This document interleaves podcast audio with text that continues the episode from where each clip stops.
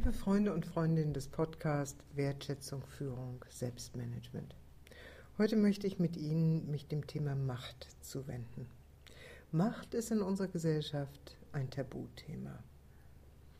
Macht wird kritisiert, zumindest wenn es sich um öffentliche Macht handelt. Aber wenn man Macht hat, dann redet man eigentlich nicht darüber.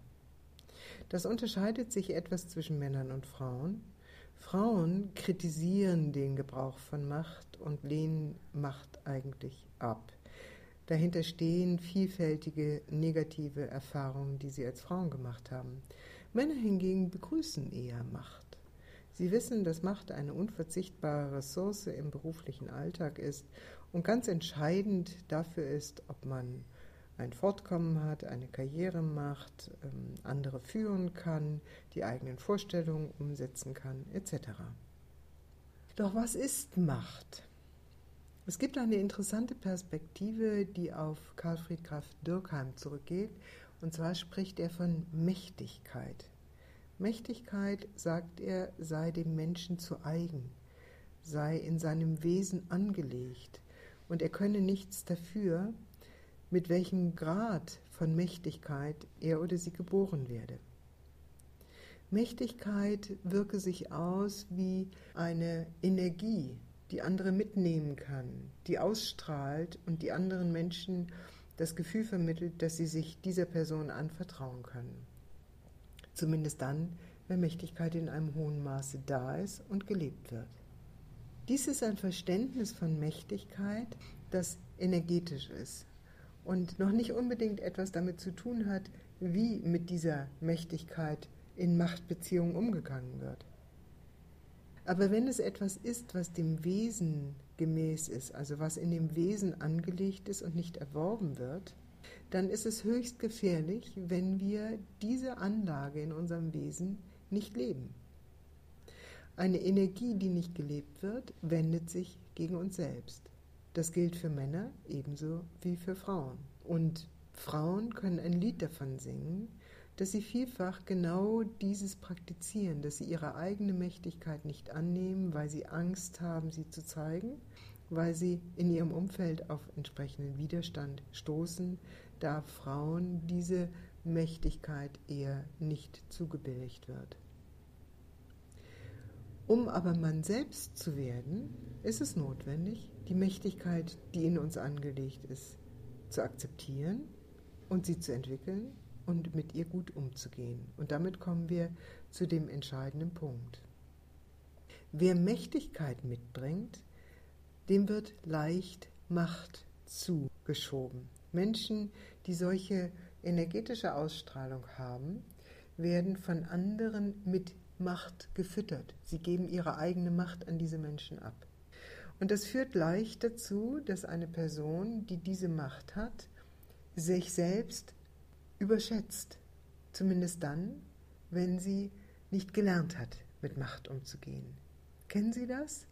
Wenn Sie spüren, dass Sie machtvoll sind, dass Sie in so eine Art Rausch kommen und sich an sich selbst ein Stück weit begeistern können, weil Sie durchsetzen können, was Sie erreichen wollen.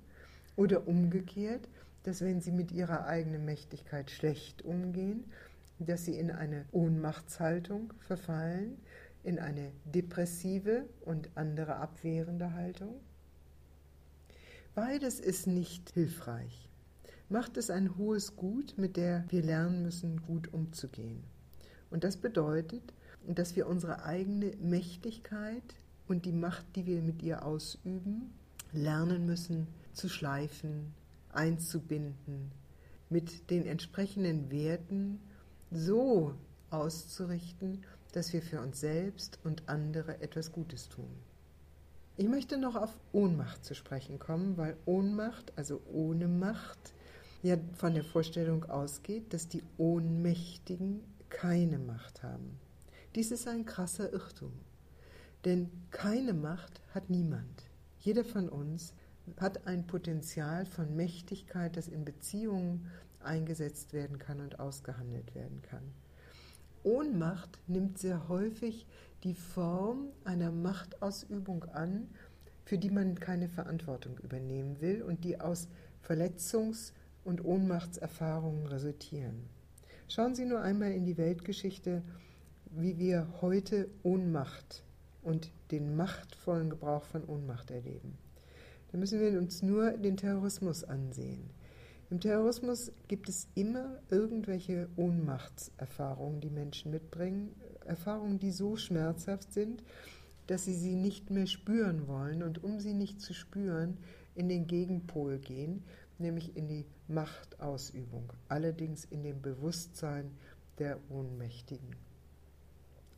Aber solche Ohnmachtshaltung oder Machtausübung aus der Ohnmachtshaltung erleben wir genauso gut im privaten Alltag. Die Macht, die über Krankheit ausgedrückt wird, über Migräne, über ähm, Schweigen, über äh, sich entziehen, über äh, schlecht hinter anderen herreden, über Manipulation. Es gibt viele, unzählig viele Möglichkeiten, mit der eigenen Macht im Bewusstsein der Ohnmacht unangemessen, das heißt unverantwortlich umzugehen.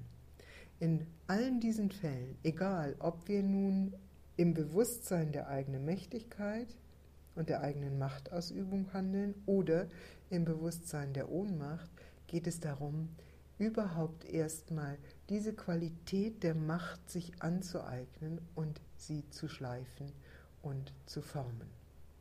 Und in dem nächsten Podcast werde ich mich der Frage der Liebe zuwenden, weil die Liebe eine der zentralen Kräfte ist, um den Gebrauch von Macht für sich und andere zu humanisieren, menschlich zu gestalten. Wenn Sie mehr zu dieser Thematik wissen wollen, dann schauen Sie in mein Buch Barbara von Maibum, Spirituelles Selbstmanagement. Es ist 2009 im Kamphausen Verlag erschienen oder schauen Sie auf unsere Webseite www.communio mit c o m u n i o Führungskunst mit ue.de communio-führungskunst.de Vielen Dank.